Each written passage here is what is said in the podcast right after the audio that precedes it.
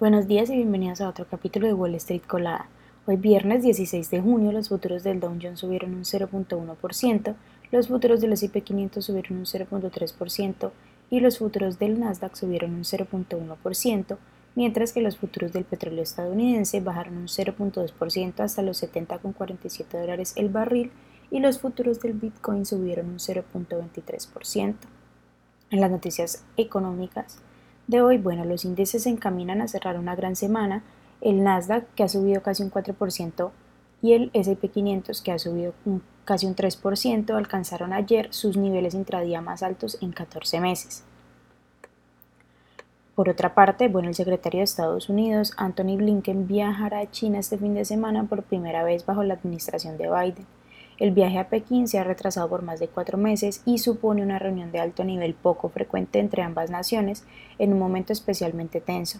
Se espera que las conversaciones ayuden a Estados Unidos y China a avanzar hacia una posible reunión entre los presidentes de ambos países a finales de este año.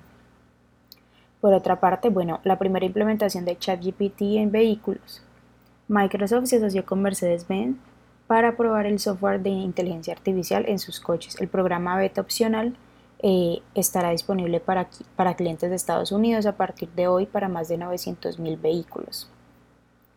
Las acciones de Toyota Motor, que cotiza con el ticker TM, están a punto de cerrar su mejor semana desde el 2009 tras haber alcanzado su máximo en 52 semanas ayer. Las acciones cerraron en 168.18 con una subida del 13%. Todo esto después de que la compañía actualizara sus planes sobre los vehículos eléctricos esta semana. La cadena mediterránea de comida rápida Cava, que cotiza con el ticker CAVA, subió un 99% hasta los 43,78 dólares tras su salida a bolsa el jueves, lo que valoró la compañía en 4.800 millones de dólares. Por otra parte, las acciones de Adobe que cotizan con el ticker ABDE subieron un 3% al cierre del jueves tras haber presentado sus resultados trimestrales. La compañía presentó un EPS de 3.99 sobre ingresos de 4.82 mil millones frente a los 4.77 mil esperados por los analistas. Las acciones que tenemos y con predicción bullish son Evelo Biosense, que cotiza con el ticker EVLO, ya subió más de un 339%.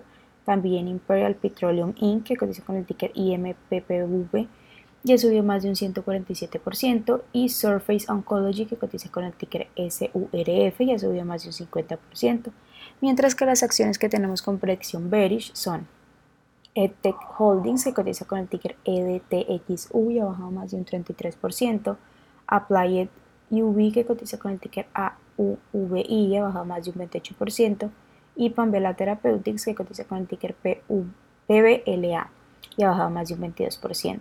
Esas son las noticias y actualizaciones que tenemos para hoy antes de que abra el mercado.